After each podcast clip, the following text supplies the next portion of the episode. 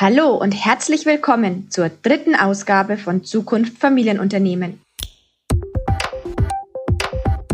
Mein Name ist Nadine Kammerlander und ich leite das Institut für Familienunternehmen und Mittelstand an der WHU. Seit Beginn der Pandemie wird ein Thema immer drängender. Wie können Familienunternehmen sich das spezielle Wissen von Startups zunutze machen, um ihre Firmen so schnell, effizient und zukunftssicher zu transformieren wie möglich? Das wollen wir heute mit gleich zwei Vorreitern besprechen. Zum einen mit Gerold Wohlfahrt, Hauptgesellschafter von SalesUp. Das ist eine Begegnungsplattform für Startups und mittelständische Unternehmen, die jeweils Geschäftspartner suchen. Und mit Felix Fiege, der zusammen mit seinem Cousin Jens Fiege Vorstandsvorsitzender der Fiege Logistik ist. Fiege ist ein Unternehmen, das sich bereits seit Jahren drei solide Standbeine im Bereich Startups aus- und aufbaut um sich selbst fortwährend zu disruptieren und so die Kontrolle über die Zukunft zu behalten. Wie das funktioniert, das diskutieren wir gleich im Detail. Grundsätzlich ist, glaube ich, wichtig, äh, dass wir äh, intern wie extern, äh, also vor allen Dingen intern, ähm, diese, diese Offenheit für Innovationen und für neue Technologien, dass wir das wecken. Ne? Also dass wir in unserer Kultur uns diese Offenheit bewahren und alle ermutigen äh, und, und eben auffordern, äh, neue Technologien auszuprobieren und da keine Berührungsängste zu haben. Und los geht es jetzt mit Gerold Wohlfahrt. Hallo Gerold. Hallo Nadine, ich grüße dich. Gerold, gerade zu Beginn der Corona-Krise hast du mit Bernhard Schindler zusammen das Unternehmen Sales abgegründet. Ihr wollt so etwas sein wie das Tinder für Startups und den Mittelstand, also eine Online-Begegnungsplattform, über die sich Gründer und Firmen finden können, um gemeinsam ins Geschäft zu kommen. Ist das richtig? Das kann man definitiv so sagen. Ja, also gerade die Innovation bei, bei Unternehmen auf der einen Seite und die ähm, letztendlich die Transformationsnotwendigkeit ist ein extremer Schmerz, der in der Wirtschaft vorhanden ist. Wie kamt ihr denn dazu, dass, äh, diese Plattform zu gründen? Ja, also wir haben einfach äh, klar erkannt, wir haben auf der einen Seite tolle Ideen, tolle Startups und verlieren heute 99 Prozent dieser tollen Ideen nach USA, nach China und andere Länder. Äh, und auf der anderen Seite haben wir die Unternehmen, gerade auch schwerpunktmäßig den Mittelstand, der dringend äh, sich transformieren muss, die Digitalisierung aufgreifen muss und neue Innovationen braucht. Und so haben wir gesagt, diese beiden letztendlich ja Säulen, die müssen sich finden und letztendlich eine gegenseitige Symbiose äh, erzielen. Ist das Thema denn im Verlauf der Pandemie immer wichtiger geworden? Also haben die Familienunternehmen erst jetzt dadurch den alten Spruch verstanden, wer nicht mit der Zeit geht, der geht mit der Zeit? Oder ist der Transformationsdruck einfach exponentiell größer geworden? Die Unternehmen haben erkannt, dass die Dinge 80 äh, Jahre Wachstum äh, immer jedes Jahr mehr vorbei ist. Dass es auf einmal etwas passieren kann, welches alles bisher äh, die, die schlimmsten Befürchtungen auf den Kopf stellen kann und Business Community Pläne komplett über den Haufen werfen kann. Und dieser Schmerz, der da ist, hat letztendlich die Offenheit während Corona gegeben, hier neue Wege zu gehen. Wie können denn Investitionen in Startups oder Risikokapitalbeteiligung oder sogar das Betreiben eigener Inkubatoren oder Aufkaufen äh, dem Mittelstand und den Familienunternehmen da helfen? Also ist das eine gute Herangehensweise, wenn man verstanden hat, dass sich die Digitalisierung aller, aber auch wirklich aller Geschäftsprozesse nicht mehr verhindern lässt? Ja, also vom, vom Grundsatz her ist es ja so, dass es ja verschiedenste Wege und Möglichkeiten gibt, äh, miteinander zu kooperieren. Auf der einen Seite äh, coole Ideen aufzugreifen, die ich selber benötigen kann und letztendlich äh, ja auch ein Startup zu beauftragen in einer Zusammenarbeit. Auf der anderen Seite mich auch tiefer damit zu beschäftigen, bis hin zu einem Investment in das Startup mit hinein. Ähm, und das Entscheidende ist einfach, dass diese Offenheit, dieses Mindset, was es braucht für die Unternehmen, ähm, hier diese neue Wege dann auch zu gehen. Und damit äh, entsteht letztendlich der riesengroße Mehrwert in Zukunft. Aus welchen Bereichen kommen denn die Startups, die sich bei euch äh, registrieren? Sind das irgendwelche besonderen Innovationsbereiche oder Tech-Bereiche? Was kannst du uns dazu sagen? Also grundsätzlich ist es komplett breit, Nadine. Also wir haben jetzt nicht irgendwie eine Limitierung und haben dort wirklich alles. Also von künstlicher Intelligenz äh, im, im höchsten Maße ähm, über, über viele im, im Tech-Bereich, äh, aber dann auch äh, sehr, sehr viel in der neuen Ernährungsform, vegane Ernährungsprodukte, äh, tolle Dienstleistungsideen für E-Learning-Plattformen äh, in Zukunft, was es da braucht, ähm, sehr starke App-Lösungen, wenn es um, um, um Führung, um Begleitung von, von Mitarbeitern geht, neue Konzepte in der Hotellerie. Also das ist total breit und äh, man kann das also nicht in irgendwelche Cluster irgendwie einordnen. Ihr habt jetzt ja inzwischen mehr als 90.000 junge Startups auf eurer Salesa-Plattform. Sag mal, wie behaltet ihr denn da überhaupt den qualitativen Überblick? Ja, also zunächst einmal ist es so, dass wir pro Woche im, im, Schnitt zwischen 30 bis 80 Unternehmen haben, die sich bei uns bewerben und alle durchlaufen letztendlich ein Screening, wo wir sagen, okay, ist dieses, also A, sind die Unterlagen auch soweit komplett vorhanden, dass wir sie überhaupt mit reinnehmen können ähm, und äh, somit findet eine intensive Sichtung, Auswertung statt. Teilweise fordern wir Unterlagen nach und teilweise nehmen wir sie aber auch gar nicht mit auf die Plattform. Das ist schon mal wichtig, dass wir das Onboarding-Prozess, dass wir den sauber haben und dann haben wir aber auf der anderen Seite auch immer wieder äh, Qualitätsmanagementläufe, wo wir Unternehmen, die zum Beispiel von Anfang an mit dabei waren, da haben wir jetzt über 3000 Unternehmen auch von der Plattform heruntergenommen, wo ich sage, okay, die haben sich immer ursprünglich registriert, aber keinerlei Aktivitäten auch gezeigt. Also sprich, sie, sie leben auch die Plattform nicht, äh, die Community, äh, und somit haben wir sie auch mit rausgenommen. Und das ist natürlich ein ganz, ganz wichtiger Faktor, dass die Qualität hochgehalten wird. Jetzt mal auf die andere Seite ähm, geschaut. Bei euch sind ja inzwischen auch rund 150 und, ähm, etablierte Unternehmen registriert. Da wir ja auch einige Familienunternehmerinnen und Familienunternehmer als Zuhörer haben, die Frage an euch, was kostet das monatlich und ähm, wie finden Unternehmen, die sich bei euch registriert haben, eigentlich junge Firmen? Kannst du da vielleicht ein paar Beispiele nennen? Ja, also auf der einen Seite ist der Einstieg äh, sehr, sehr einfach. Äh, mit 199 Euro im Monat äh, werde ich letztendlich ein Corporate und bin auf der Plattform registriert. Ähm, und dann ist es eigentlich ganz wichtig, dass man auch klar sagt, was suche ich denn überhaupt? Und wir haben also über 600 verschiedene Suchparameter, die, die jedes Unternehmen für sich einstellen kann. Nehmen wir mal ein Beispiel. Ich suche jetzt zum Beispiel Startups aus dem Bereich künstlicher Intelligenz. Dann kann ich das für mich einstellen und bekomme immer wieder eine eine Push-Nachricht zu sagen, okay, hier hat sich ein neues Startup registriert äh, unter mit äh, der Rubrik künstlicher Intelligenz, dann wird mir das sofort angezeigt und ich kann dann in Kontakt treten, kann mit dem Unternehmen anfragen, kann mit dem Unternehmen matchen, einen Pitch letztendlich machen, eine Kooperation, wie auch immer, was dann da draus entsteht. Also somit ist letztendlich diese Kombination, ähm, Suchparameter einzugeben und letztendlich gezielt zu suchen, äh, optimal letztendlich vorhanden. Habt ihr denn für euer ähm, Unternehmen SalesUp eine Vision für die Zukunft, wie in fünf Jahren beispielsweise das Ökosystem Familienunternehmen und Startups aussehen könnte? Also wie wäre das im Idealfall? Also wir wollen die weltweit größte Plattform für Ökovation, wie wir das Ganze nennen, ähm, werden. Äh, in der Form, dass wir letztendlich weltweit äh, Startups mit hereinnehmen auf die Plattform ähm, und die Startups auch ganz intensiv begleiten, sei es auf dem einen Bereich Marketing, im Vertrieb ähm, und letztendlich aber auch in dem Bereich Mentoring, Unterstützung, ähm, wollen, wir, wollen wir alles mit anbieten, bis hin letztendlich dazu, dass wir auch eigene Invests tätigen tätigen werden in Zukunft. Somit unterstützen wir die Startup-Seite sehr, sehr stark.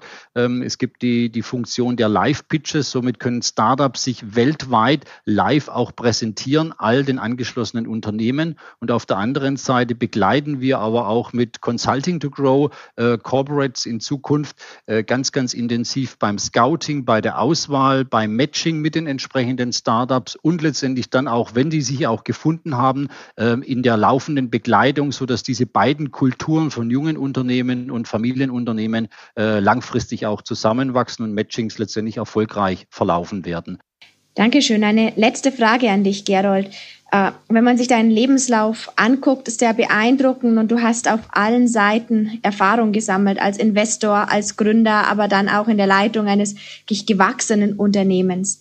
Hast vor 21 Jahren die BK Group AG gegründet, die mittlerweile zum Marktführer im Bereich Objektbau und Facility Management geworden ist, mehr als 200 Mitarbeiter beschäftigt aus 33 Ländern. Was sind die zwei, drei Tipps in aller Kürze, die du den Startups und die du den Familienunternehmen mitgeben würdest, damit das mit der erfolgreichen Zusammenarbeit in der Zukunft auch klappt?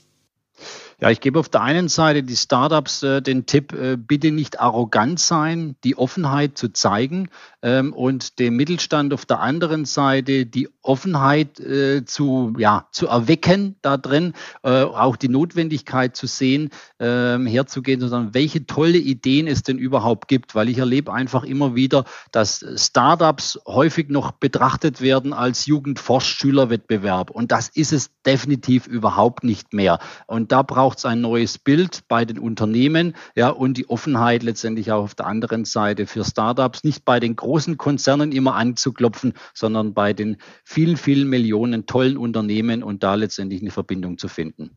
Herzlichen Dank für diese Einblicke, Gerold Wohlfahrt. Ich danke dir, liebe Nadine, für das Interview. Wir werden das dann auch in meinem Institut weiter beobachten und dann hoffentlich ähm, gegen Ende des Jahres in einer Studie herausgeben. Und damit geht es jetzt zu Felix Fiege und Fiege Logistik und unserem Infoblog.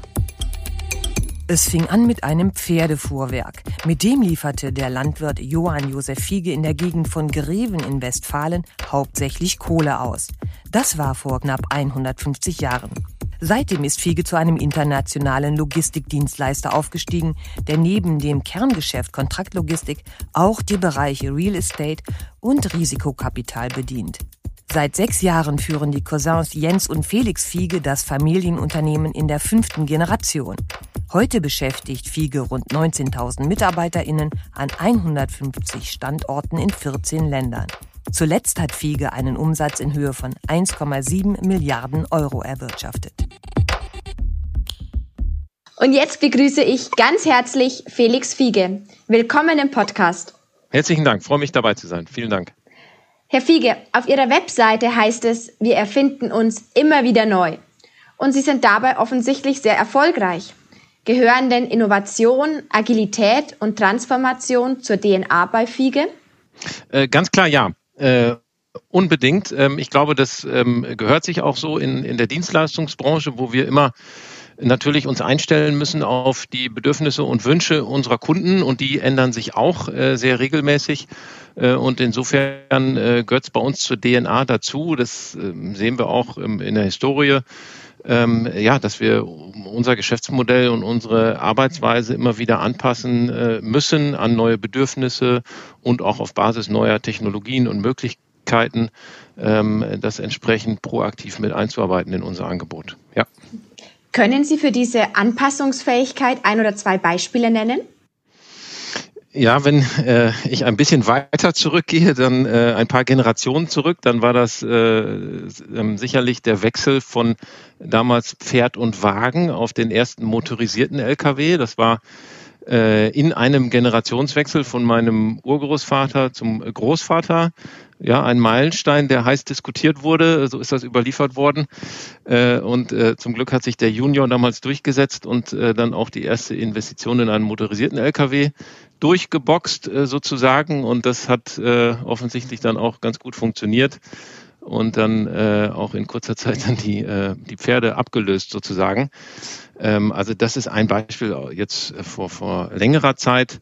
Ähm, aber ich glaube, dieser Spirit ähm, und auch dieser Mut, Bestehendes zu hinterfragen und äh, neue Dinge immer wieder auszuprobieren, auch wenn sie vielleicht noch nicht ganz so ausgereift sind, der ist, glaube ich, bis heute in uns drin geblieben und äh, ist bis heute eben Teil unserer, unserer äh, DNA, etwas, was uns auszeichnet, würde ich sagen. Hat Ihnen das dann auch geholfen, beispielsweise mit der Corona-Krise umzugehen? Und falls ja, wie? Ja, ich, ich denke ja, ähm, weil wir natürlich ähm, vor gut einem Jahr gezwungen waren, extrem schnell zu handeln, äh, als die äh, Krise damals losging. Wir hatten einen kleinen Vorteil, weil wir selber in China äh, präsent sind ähm, und ähm, da natürlich mit den gleichen Themen schon etwas früher konfrontiert waren äh, und ähm, darauf reagieren mussten, was dann vor Ort, wie in Summe in China ja auch ganz gut geklappt hat und bei uns im Unternehmen damals eben auch. Aber insofern kannten wir da äh, sozusagen den Prozess schon, äh, um es mal neutral zu formulieren, und ähm, wenig später in Italien dann, äh, wo ähm, der erste Hotspot in Europa wirklich in unmittelbarer Nähe zu einem unserer größeren Standorte in Italien ähm, aufgetreten ist, waren deshalb, als es dann äh, in, in Europa weitere Kreise ziehte und auch nach Deutschland kam, waren dann natürlich schon ein Stück weit darauf vorbereitet und ähm, äh, haben es entsprechend auch ernst genommen und äh, haben dann wirklich äh, ganz schnell, und das ist, glaube ich, uns gut gelungen, haben dann schnell umgeschaltet, äh, sehr flexibel reagiert, gut kommuniziert ähm, und, und äh, ja, über verschiedene Hygienekonzepte und, und andere Maßnahmen ähm, dann auch wirklich die Logistikketten am Laufen gehalten. Was sind denn aktuell die größten Herausforderungen für Sie, aber auch für die ähm, gesamte Logistikbranche, die den Kopfzerbrechen bereiten?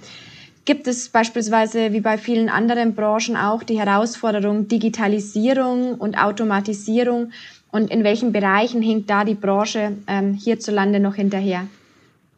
Ich glaube, äh, gerade heute ist äh, wirklich eine sehr, sehr spannende Zeit in der Logistik. Wir haben äh, unheimlich viele Innovationen und neue Technologien, die äh, ja verfügbar werden, ähm, die äh, noch kommen werden in den nächsten Monaten oder auch Jahren von äh, Drohnen über autonomes Fahren, über Robotics, äh, über künstlich, künstliche Intelligenz, über Forecasting-Modelle, Predictive Maintenance ähm, Exoskelette, also wirklich alles Mögliche, ähm, was äh, uns ähm, am Ende auch das Leben leichter macht in der Logistik.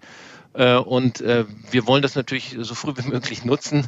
Äh, und ähm, äh, ja, sind da eben sehr, sehr offen für diese neuen Technologien, ähm, können natürlich auch nicht alles selber irgendwo entwickeln oder, oder ähm, ganz alleine implementieren und sind deshalb auch sehr offen für Partnerschaften mit Startups und, und nutzen dann eben auch gerne diese Startups als, als Partner, als Kunden, als Lieferanten, wie auch immer, äh, um äh, dann möglichst viele von diesen neuen Entwicklungen dann auch ganz früh, frühzeitig zu nutzen für uns und natürlich auch für unsere Kunden.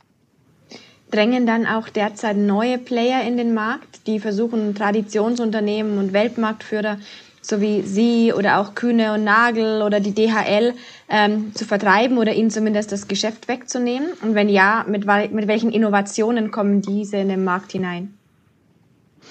Ähm, ja, sicher gibt es neue Player, auch bei uns in der Logistikbranche. Ähm, es ist aber jetzt ähm, nichts, wovor wir Angst haben oder, oder was wir grundsätzlich kritisch sehen, ähm, sondern eher als Chance betrachten. Denn äh, diese neuen Player, oft sind es ja eben Startups, äh, bringen auch eben Chancen mit sich. Und ähm, wir sind da grundsätzlich sehr offen und ähm, kooperieren sehr viel mit äh, Startups, äh, mit, mit neuen Playern, die, die reinkommen, ähm, beteiligen uns auch äh, als, als Venture Capitalist oder als Investor an solchen Startups äh, und sind da grundsätzlich eben sehr, sehr offen und, und äh, haben damit auch bislang sehr gute Erfahrungen gemacht.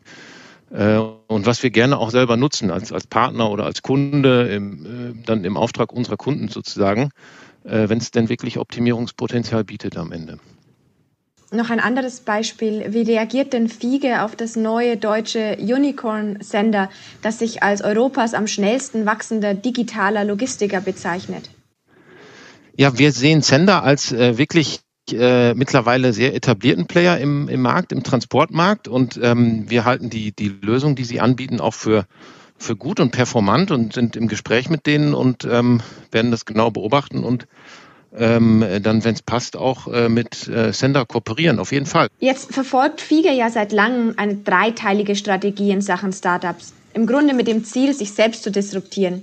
Bevor wir gleich genauer auf die Strategie eingehen, ist die Idee ja wohl, selber Innovationen für die eigene Firma noch irgendwie steuern zu können, die am Ende in einem digitaleren und kundenzentrierteren Geschäftsmodell münden, anstatt dass man sich Innovationen von eventuell agilerer Konkurrenz wegnehmen lässt.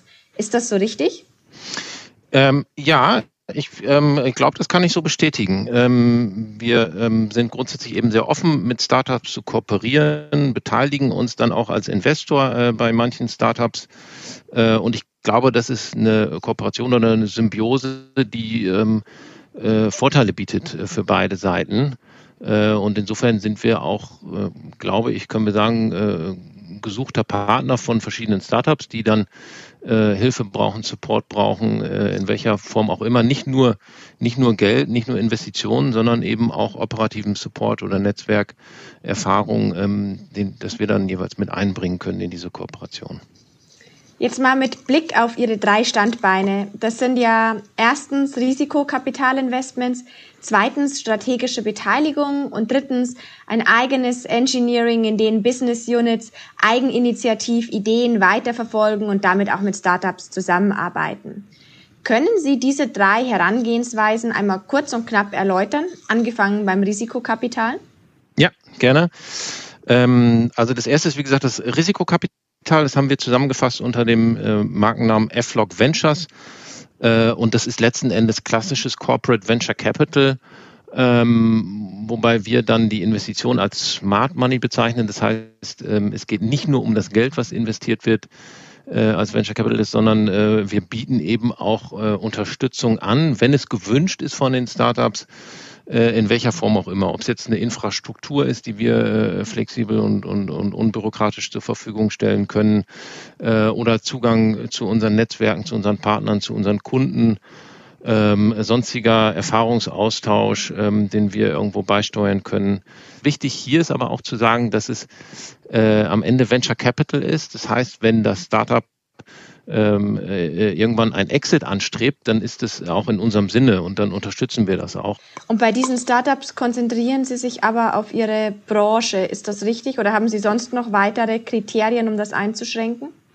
Ähm, ja, wir konzentrieren uns auf die äh, Logistikbranche im etwas weiteren Sinne. Also wir äh, sagen immer, dass in der Wertschöpfung des Startups ähm, das Thema Logistik oder Fulfillment eine relevante Rolle spielen muss, ja, so dass wir dann eben auch einen strategischen Beitrag liefern können oder zumindest mal diesen unfair Advantage haben, äh, einschätzen zu können, ob das Modell denn gut funktioniert oder vielleicht auch nicht.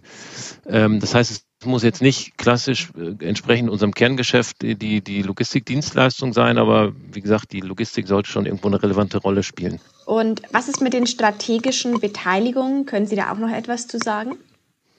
Ja, das sind dann ähm, wie der Name schon sagt, eher strategischere Beteiligung, äh, wo es dann eine engere Verknüpfung oder Verbindung gibt mit unserem Kerngeschäft, ja, ähm, wo es dann äh, schon, äh, ja, eine Verflechtung will ich jetzt nicht sagen, aber wo es schon ähm, eher Potenziale gibt, doch enger zusammenarbeiten, zu, zusammenzuarbeiten, vielleicht auch längerfristig zusammenzuarbeiten. Ähm, all das, ähm, äh, ja, was eben dann nicht klassisch Venture Capital ist, ähm, äh, würde dann automatisch in, in so einen Bereich strategische Beteiligung fallen. Da kann dann auch durchaus mal etwas dabei sein, wo wir sagen, das ist jetzt ähm, so spannend, das ähm, äh, passt so gut jetzt zu unserem Kerngeschäft. Ähm, da streben wir nochmal eine komplett eine Gesamtübernahme an. Sie sind ja mit Ihrem Unternehmen auch Teil des Maschinenraums in Berlin. Was, ist, was ergeben sich da für Sie für Vorteile daraus? Äh, der Maschinenraum ist ein, ähm, eine Institution in Berlin, ähm, ein, ein physisches Gebäude, aber auch ein Netzwerk aus unterschiedlichen Mittelständlern oder auch Hidden Champions, die sich äh, dort zusammentun, äh, an neuen Geschäftsmodellen, an Innovationen arbeiten und ähm, dabei aber sehr, sehr offen miteinander umgehen, sodass man äh, sich zu den unterschiedlichsten Themen austauschen kann mit den anderen Teilnehmern ähm, und, und ähm, sich dadurch sehr spannende Konstellationen entwickeln. Äh, die Idee dahinter ist eigentlich, dass wir ähm, dass wir in der gesamten Organisation alle eben auffordern, sich Gedanken zu machen, auch den Status quo zu hinterfragen äh, und äh, ja, hoffentlich dann mit kreativen neuen Ideen auch hervorzukommen ähm, äh, und ähm, ja, idealerweise die dann auch irgendwo am Markt ähm, auszuprobieren, zu iterieren und ähm, dann, wenn alles klappt, dann äh, auch, äh, dass wir daraus dann eine eigene Company äh, gründen und an den Start, an den Markt bringen. Das ist ähm, das Ziel dahinter. Gut, und wie sieht es aus mit dem dritten Thema, dem eigenen Engineering? Das Engineering ist bei uns eine, ein zentraler Bereich, wo wir praktisch die äh, ganze Kompetenz gebündelt haben, wenn es um Innovationen und Automatisierung äh, geht. Ähm, ist ja äh, jetzt gerade ähm, aktuell in der Logistik so, dass unheimlich viele Innovationen ähm, kommen und, und, nutzbar werden für die Logistik, ob es jetzt Drohnen sind, ob es äh, Robotics ist in der Kommissionierung ähm, äh, oder ähnliche Dinge, Exoskelette, die manuelle ähm, Handling-Schritte unterstützen. All das sind neue Technologien, die wir natürlich nutzen wollen, die wir nutzen müssen. Und das ähm, braucht natürlich immer eine Menge Know-how und auch Erfahrung, um die richtigen Einsatzmöglichkeiten dann zu finden äh, und das Ganze perfekt aufeinander einzustellen. Und das haben wir gebündelt im Engineering.